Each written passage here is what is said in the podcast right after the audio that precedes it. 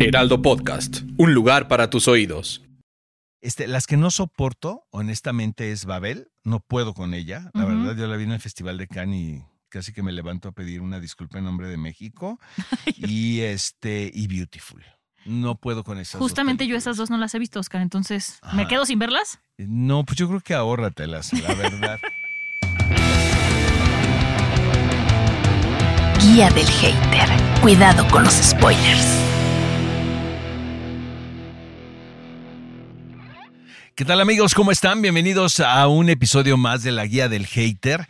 Es un episodio especial. Bueno, siempre decimos lo mismo, pero Sí. en este caso sí, porque se lo vamos a dedicar a uno de los directores mexicanos, pues con más proyección internacional. ¿Estás de acuerdo? Vaya, que está de moda y está en todos lados, que Sí. es el señor Alejandro González Iñárritu. ¿Cómo estás, Mon? Muy contenta, la verdad es que creo que eh, este episodio le hace justicia a- al trabajo de los mexicanos, que bueno, generalmente hablamos bien de las cosas hechas en México, lo hecho en México está bien hecho, pero teníamos que hablar de Alejandro González Iñárritu a partir, bueno, a propósito de Bardo. Tú la viste primero, Oscar, cuéntame tus Sí, impresiones. mira, eh, para empezar, pues es una carta fuerte de parte de Netflix. Yo creo que esperaban que la película fuese un, un poquito más universal con respecto al entendimiento del, del mensaje que está tratando Alejandro González Iñárritu de presentar en la película. A mí, para empezar, me encanta. Y yo vi la versión no editada, o sea, era una versión mucho más larga que la que está ahorita ya en plataformas y en cines también, ¿no? Eh, fue muy controvertido todo porque, bueno, su estreno en Venecia fue muy polémico. Eh, tengo la impresión de que la- los productores esperaban una cosa mucho más, eh, una reacción mucho más positiva.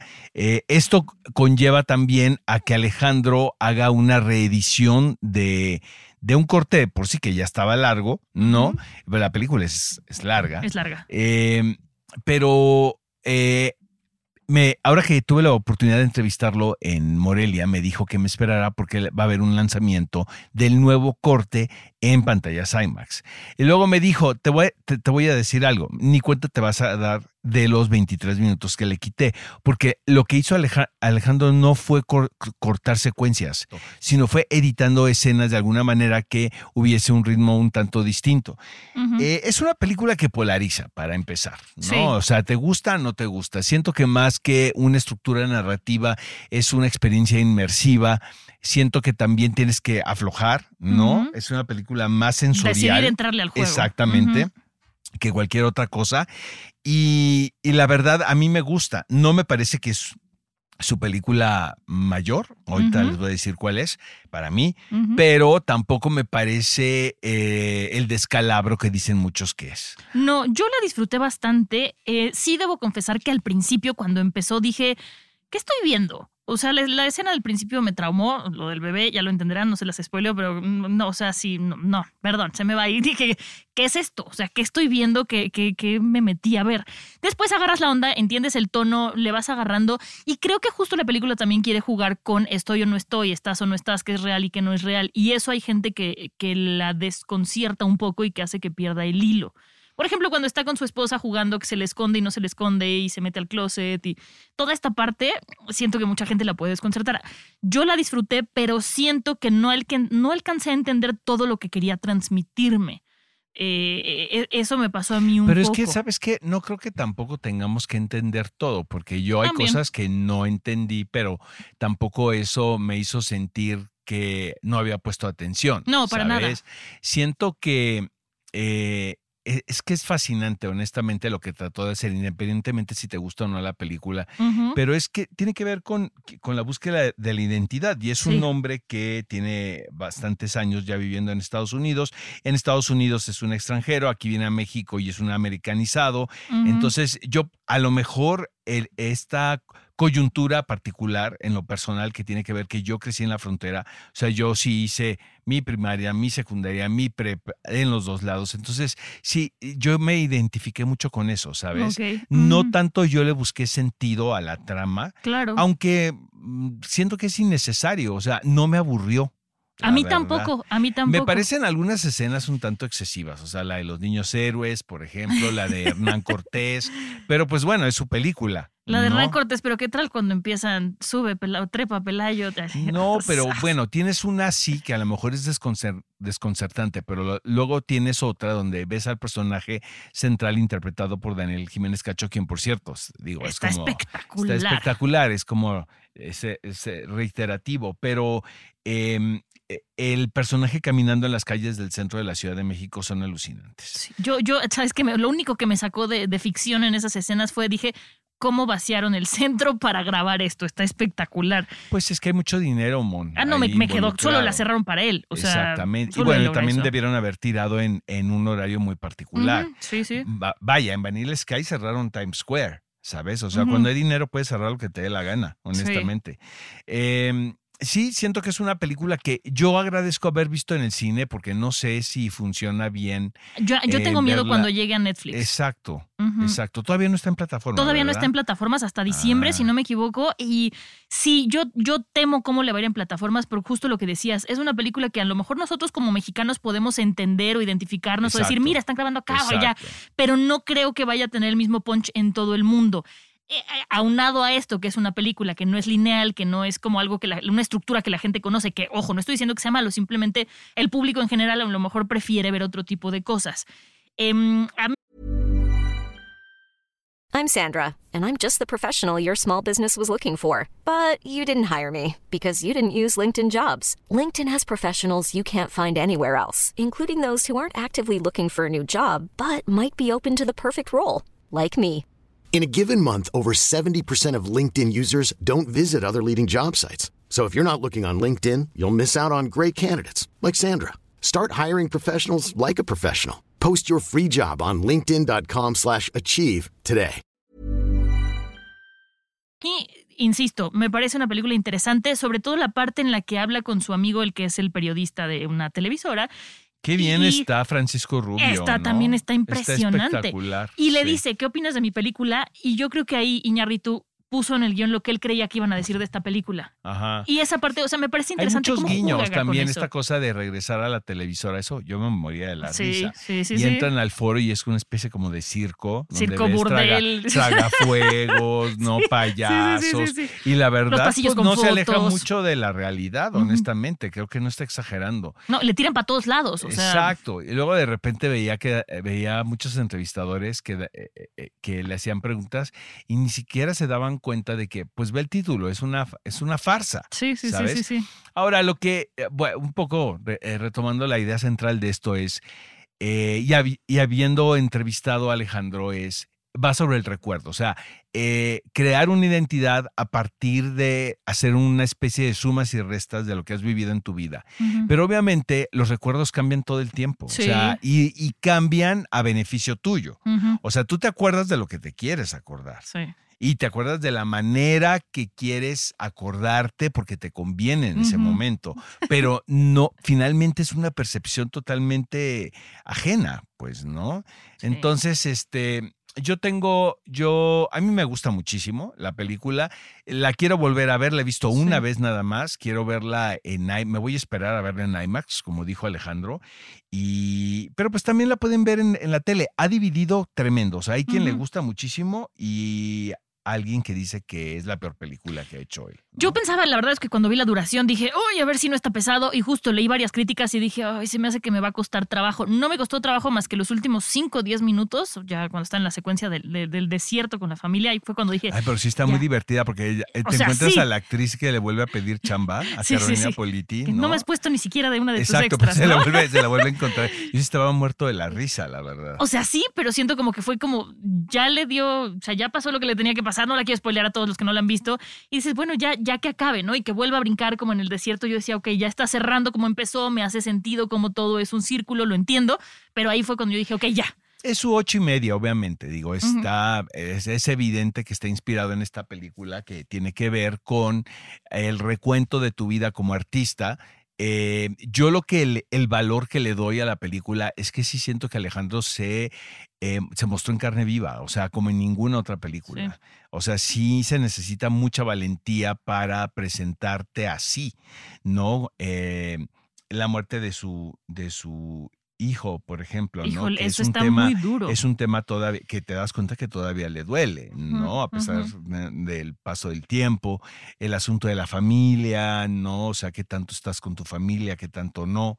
Se necesitan muchos pantalones. La, ¿eh? la escena con el hijo, cuando el hijo le dice, oye, pues tú te la vives diciendo que México es horrible y que por eso nos fuimos y regresas y dices, ay, sí, mi México, conózcanlo y el niño no quiere ni tener. Yo esa escena dije, uy, a ver sus hijos qué opinaron. Este, pero es una escena muy dura, pero me parece que es muy necesaria porque hay mucha gente que piensa así y es bueno verlo, porque a veces el reflejarnos en algo nos hace hacerlo consciente y a veces cambiarlo. Yo rescato sobre todo tres cosas. Em, el diseño de audio me parece que está muy bien Martín hecho. trabajó ahí, exacto. Este, eh, visualmente es hermoso el diseño de arte, la dirección de fotografía y todo. Me parece también que está muy bien hecho y que logran lo que quieren con unos encuadres de repente un poco diferentes a lo que estamos acostumbrados.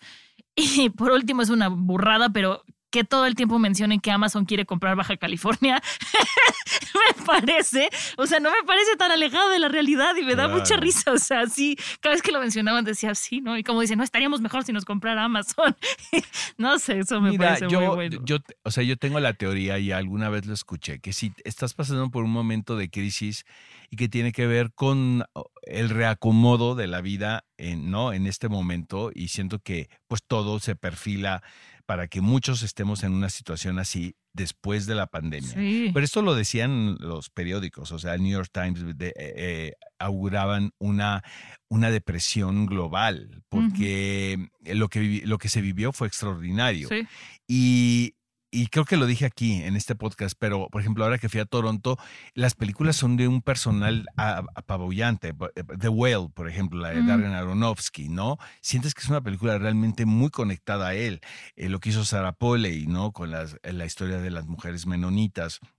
Entonces, yo creo que este tiempo sí hizo reflexionar mucho a muchos artistas y, y qué padre que lo hizo. Bueno, a Alejandro le tocó eh, el COVID, tuvo que suspender la película, la estaba haciendo aquí en México y la suspendió meses, porque sí estaba un poco apanicado, ¿no? De lo que estaba sucediendo. Es que, perdón, o sea, yo, yo creo que eh, esto que dices, ¿no? De que hizo que muchos artistas reflexionaran.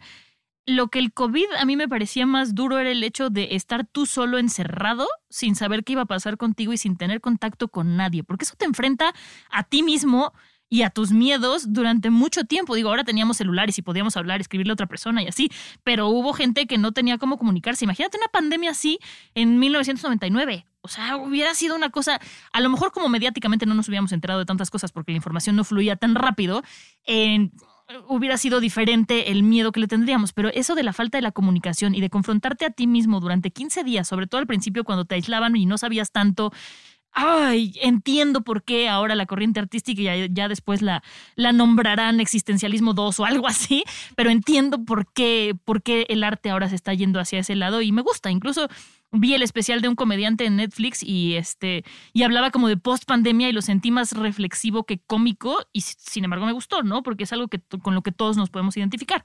Pero creo que dejando Bardo de lado, que es una película que todos tienen que ver porque más allá de si está buena o no, es algo que hizo Iñarritu, que es una persona que ha puesto nuestro el nombre del país en alto y que sabe lo que está haciendo. O sea, no lo hace por casualidad, no es un juego, sabe lo que está haciendo, entonces vale mucho la pena que la vean. Nuestra primera recomendación para seguir con con Iñárritu es Amores Perros, Oscar.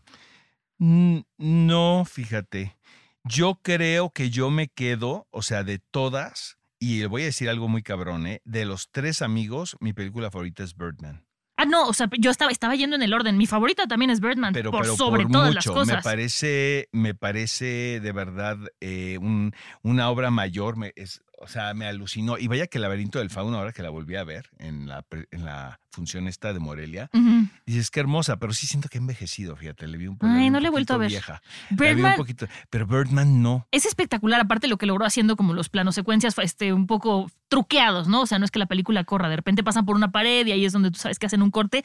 Sin embargo, la coordinación de todo el equipo para las secuencias que son muy largas me parece espectacular. Algo que también hacen Bardo de repente, ¿eh? Toda esta escena cuando entran a la televisora y nada más avanza como en un, en un dolly la cámara y van pasando cosas, esa coordinación es algo que yo le No, admiro y sabes que es muchísimo. muy alucinante también el trabajo con los actores, el tono Sí. actoral, porque en la obra de teatro los actores están actuando de una manera distinta, salen de escena y el tono es distinto.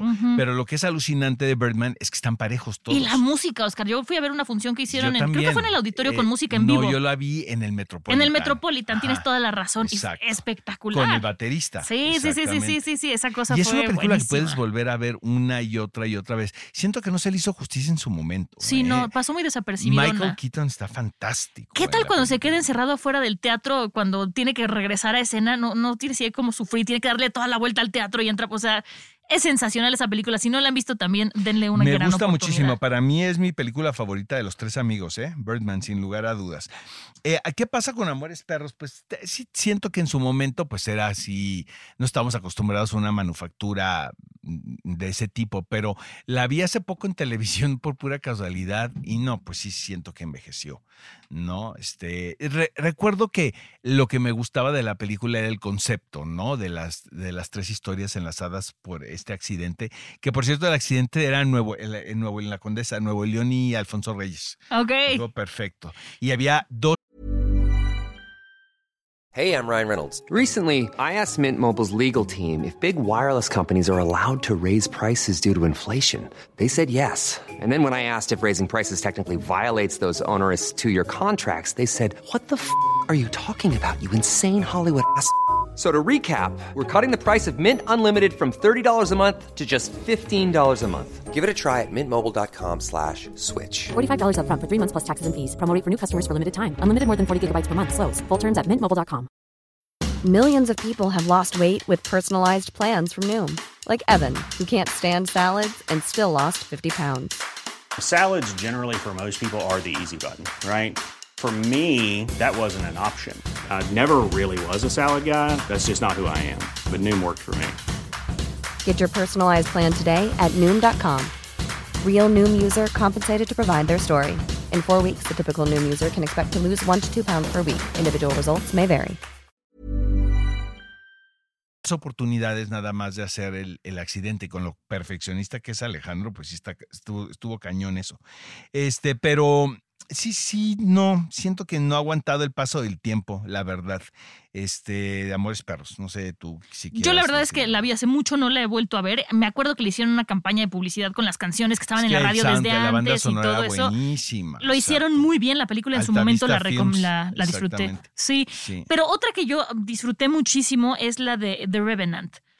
Fuera de, o sea, ¿sabes qué fue lo que más disfruté, Oscar? Es una estupidez, pero a mí me molestaba, me molesta mucho cuando veo una película de época y los actores tienen los dientes perfectos, impecables y blancos. Y ahí en una escena que este DiCaprio abre la boca y tiene los dientes todos manchados, dije, es que hasta eso cuidaron, qué bonito se Pues es siente. que está el tono hiperrealista, pero, Pero es como tan frica, Alejandro, ya sabes de todos los detalles. Ajá. Este, de hecho, se fueron, porque estaban rodando en, Can- en Canadá, creo, en. Calgary, cerca de Calgary. Y por el calentamiento global no había la suficiente nieve que quería Alejandro. Entonces se mudaron a, a- a Argentina. Órale, esa historia no me la sabía. Exactamente, porque no había la suficiente nieve. Ujú. Pues, ¿por qué no mejor contratas una máquina y la haces ficticia, según yo? Pero cuando yo produzca mi, Eh, Cuando mi mi, pastorela. mi kermés, ¿verdad? este, dice, no, pues se mudó todo el equipo a Argentina. Guau. Exactamente, porque no había la suficiente nieve que él quería. Eh, algo que es como muy común de Alejandro es que sí lleva a los actores a unos viajes muy macabros. Me da la impresión que también se le ha quitado con el paso del tiempo y pues qué bueno, pero por ejemplo la maestra Barraza me comentó que era, fue muy difícil hacer Babel, ¿no? Toda la secuencia de ella perdida en el desierto, que era casi pues real, ¿no? Y que la estaba eh, llevando al límite, ¿no? Como estos, estos directores que demandan muchísimo. También en Babel... eh, eh, Brad Pitt y Kate Blanchett. Yo le pregunté a Kate Blanchett en una entrevista y me dijo, pues yo hice mis escenas en tres o cuatro días, pero te puedo decir que han sido los tres o cuatro días más extenuantes en mi carrera. Ok. ¿no? Y sí, pues son escenas bien difíciles, honestamente. Entonces ahí acomodaron el llamado, ahora sí con respecto a, porque tenían el encaso. 21 gramos tiene una escena que me encanta mm, y vale, creo, la pena la película por esa secuencia que eh, eh, Sean Penn invita a un date a Naomi Watts y cuando la va a dejar a su casa le dice que le gusta.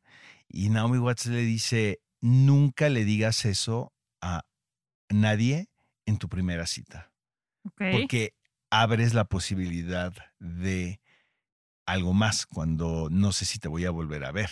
Claro. ¿no? Pero, lo que es bien interesante es ver. ver el dolor de ella, de que ha sido, pues que le ha pasado Sí, muchas claro. veces y que le ha pasado mal. ¿no? Entonces, este, esa me gusta. Este, las que no soporto, honestamente, es Babel. No puedo con ella. La verdad, yo la vi en el Festival de Cannes y casi que me levanto a pedir una disculpa en nombre de México. y este, y Beautiful.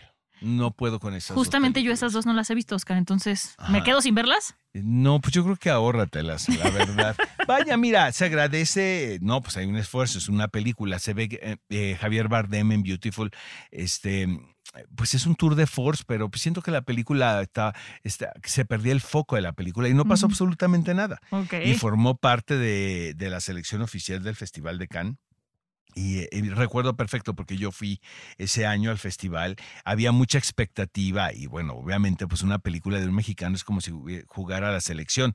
Y sí, al final nos quedamos todos así de, pues no creo, creo que no le salió y, que, y creo que tiene que ver que sea la visión de un extranjero a contar un conflicto. Digo, aunque esto sucede mucho, pero en este caso sí se veía como, como una visión totalmente ajena a lo que sucedía con el- la situación de los migrantes, ¿sabes? Ok. En, en, en- En. España, exactamente. En Beautiful. Ah, en Beautiful, En Beautiful, exactamente. Entonces, este, no, no me gusta. Babel tampoco. Reconozco el trabajo de la maestra Barraza y qué bueno que la nominaron y, y me sentí muy orgulloso. Siento que ella está fantástica en la película. También Brad Pitt y Kate Blanchett. Me costó mucho trabajo la- en Babel la historia de los japoneses.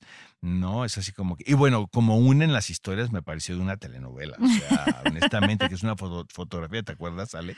Que es así de risa loca, ¿no? Yo solté la carcajada. Entonces, este, yo sí creo, amigos, que para mí Birdman es la obra mayor Sí, hasta de este momento contigo. de eh, Alejandro González Iñárritu. Y después, mi, mi segunda favorita es, podría ser Bardo, fíjate. Yo sí está en mi top 3 Bardo. O sea, sería Birdman, Bardo y no sé cuál sería mi tercera. Tendría que ver otra vez Amores Perros para ver cómo envejecido. Tendría que ver otra vez 21 gramos para ver este. Para poder como compararlas de alguna manera. Pero yo definitivamente Bardo sí es una película que recomendaría a público mexicano. A ver, pero cuéntanos del Festival de Morelia, Oscar. Pues estuvimos en el Festival de Morelia. Fue una joda porque estuve yendo y viniendo, ya sabes, ¿no? Ajá. Y tampoco es que esté aquí a la vuelta, ¿no? Este, la verdad que me volaron los de Casa Lumbre para lo de Lenny Kravitz, entonces eso como que aminoró, ¿no? El ir y venir. Pero pues era una era edición que no me podía perder porque son los 20 años del Sí, festival. claro. Entonces sí sacaron la casa por la ventana, la verdad. O sea, sí era impresionante porque estaba Claire Denis, estuvo Maribel Verdú, eh, estaba Eugenio Caballero, estaba Pavel Pavlikovsky, que era el presidente del jurado, obviamente todo el equipo de, de Bardo, Alejandro González Iñárritu, todo su reparto. Y realmente, mira, lo que le celebro a, a Daniela y a, a Daniela Michelle, a Alejandro Ramírez y a Cuauhtémoc, Cárdenas Batel, que son los eh, encargados de, él- de que cada año se celebre este festival, es el esfuerzo de hacer un evento cinematográfico de talla internacional. O sea, la verdad sí creo que nunca han perdido el foco, como que saben bien a dónde va y hasta ahora eh, pues, es para mí el festival de cine más importante que hay en México. De hecho, todos los cineastas quieren participar en este festival y que sus películas estén en competencia. Y la película de Alejandra Márquez Abella, El Norte sobre el Vacío, la cual ya pueden ver amigos en la plataforma de Amazon. De hecho, qué buen tino tuvieron porque nadie sabíamos que iba a ganar. Era mi favorita, fíjate, desde un ¿Sí? principio yo lo puse en las redes sociales. Este, Alejandra es la, creo que la de los mejores directores trabajando actualmente, no solamente en México, sino en un plano internacional. Ella dirige también eh, varios episodios de Narcos. eh, y lo que es increíble de esta película, de El Norte sobre el Vacío, es cómo es otra vez el retrato de la sociedad atacada por el, el- por el crimen organizado, pero desde un punto de vista que yo la verdad no había visto, que tiene que ver con la tierra, o sea, eh, tu casa, tu hogar, ¿no? Cómo es, eh, llegan a invadir y a tratar de que te sa- eh, de que salgas de ahí, que eso es algo que sucede todos los días en este país. Y lo que es muy emocionante, y se lo dije Alejandra, es cómo estos roles que estamos acostumbrados a ver en una familia, la hija, el hijo, la mamá, el padre, en una situación que tan crítica como la estamos viviendo hoy en día, eh, en la vida real, los roles ya no importan. Sí, no. Aquí, si la hija es muy buena para disparar, pues es la hija que va a proteger. Si la mamá se tiene que ir, pues la mamá es la que se va. Si el papá se tiene que ir, el papá es el que se va. Entonces, realmente es, es una película de sobrevivencia. ¿No? Eh, tiene, tiene también otro aspecto mm, estético bien particular, tiene imágenes poéticas sin caer en lo cursi, que luego es muy fácil. ¿no? Es tratando un tema así.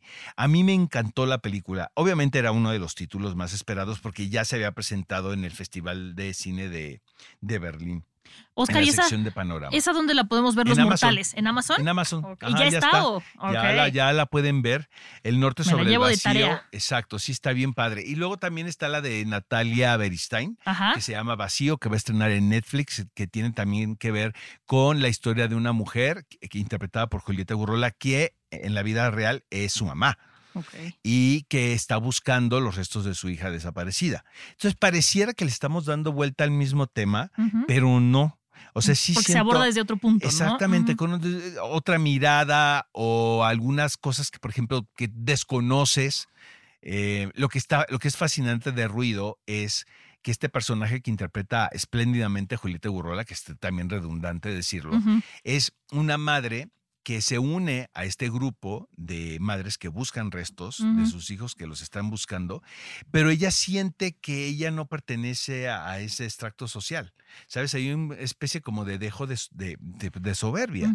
Y finalmente, una, una situación así te lleva a entender que estamos todos en la misma, Sí. en la misma línea.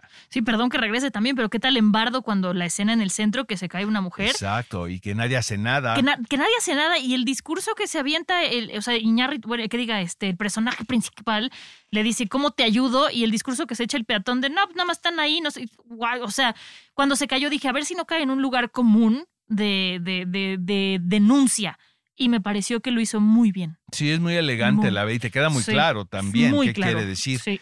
Este, ese es el problema luego con este tipo de temáticas, que es bien fácil volverte cursi, ¿sabes? Sobreexplicativo O discursista también. también, ¿no? Exacto, o también este morboso en la puesta en Sí. escena, ¿sabes? Y no, o sea, siento que Natalia, digo, ya lo hemos visto ¿no? en, en otras películas, este ha demostrado que es una gran directora. A mí me gusta muchísimo y recomiendo mucho ruido. Este, me gusta más la de Alejandra, honestamente, y este, pues quedé yo muy satisfecho con la que ganó. Pero, pero lo padre de esto es que ya vamos a poder ver todas estas películas. Justo o sea. ahorita que dijiste en Amazon, dije, qué bonito que ya podamos tenerlas tan ya, que accesibles. Antes era una bronca porque leías qué películas ganaban, incluso, incluso en Cannes. Y decías, chin, pues a lo mejor en la muestra internacional de cine voy a tener chance, ¿no? Ujú. Este, y bueno, Pinocho, ¿no? Yo la verdad, y ustedes lo saben, Sí. no es mi género la animación. La película es una obra de arte. Sea, es alucinante. Honestamente. Sí, tenemos es ganas de verla acá. Es una película para adultos, ¿eh? No es para niños. Digo, yo llevaré a mis hijos, obviamente, pero sí es una película muy triste, muy melancólica. Se, a- se acerca mucho más Al al cuento. original de Carlos Collodi, que por cierto sitúan toda la acción en Italia durante la Segunda Guerra Mundial. Y el hijo de Gepetto se llama Carlos. O sea, hay, hay como muchos guiños, ¿no? A todo esto, pero de una manufactura impecable, una paleta de colores así tremenda. Son animadores, es stop motion, pero son animadores mexicanos, este, europeos, nórdicos, eh, y había mucho tapatío también que estaba ahí en la sala. Bueno, eran puñaladas para entrar a la función de Pinocho. Hicieron una función sorpresa un día antes, que fue el, el miércoles en la noche y el jueves era la oficial. La idea era que, no, estoy, el martes en la noche fue la sorpresa y el miércoles era la oficial. Y la idea era que fuera Guillermo del Toro a presentar la película, pero como todos sabemos, recientemente falleció su madre y este pues está en, en un proceso de luto, ¿no? Que debe ser muy delicado. Sí. Cuando él presenta la película en Londres, una, un día antes había fallecido su madre. Entonces le dedica la película, bueno, una lloradera en el Sí, cine, porque es tremenda la película, la verdad. También, amigos, la vamos a poder ver en, en Netflix. Netflix. Este, están haciendo una campaña, por cierto, a la película para que compita como mejor película del año, no mejor película animada. Ok. Cosa que es bien interesante, ¿eh? Bien, bien interesante. Vamos a ver qué, qué pasa y qué piensan los miembros de la academia, ¿no? Pues sí. pues la verdad es que me dejaste con ganas de ver estas dos películas. Voy a empezar con la de Amazon, que ya está de una vez. Muchas gracias, Oscar, y gracias hombre, a todos los que nos ustedes. escuchan. Gracias que nos traes información Que de nos, fuera. trajo- nos trajeron pan de muerto, amigos, ¿eh? Ay. Ven. Ven, engordar, no, a ven, no, engordar. ven que el niño es la tos y le dan maracas. No, Oscar, tú te portas re bien ya con la comida. Pues sí, pero bueno, estoy llevando el ayuno intermitente, entonces me lo voy a desayunar, la verdad, Fede. Pero a ver, el comercial es que tu hermana los hace, ¿verdad? ¿Y qué se distingue del resto de los...? Es que están muy buenos. Que este no engorda, Deja- Oscar. Ah, sí, tú. No, ajá, ajá. No, Bueno, no, pues no. muchísimas gracias a todos. Cómanse un pan de muerto, aunque sea, aunque ya haya pasado el día. Recuerden que nos pueden escuchar en Spotify, Apple Podcast y Amazon Music. Suscríbanse, activen las notificaciones, pónganos cinco estrellas, nos siguen como, nos encuentran como arroba heraldo podcast y nos escuchamos la próxima. Adiós. Adiós. Guía del Hater. Cuidado con los spoilers. Producido por Ale Garcilaso, con el diseño sonoro de Federico Baños. Una producción de Heraldo Podcast.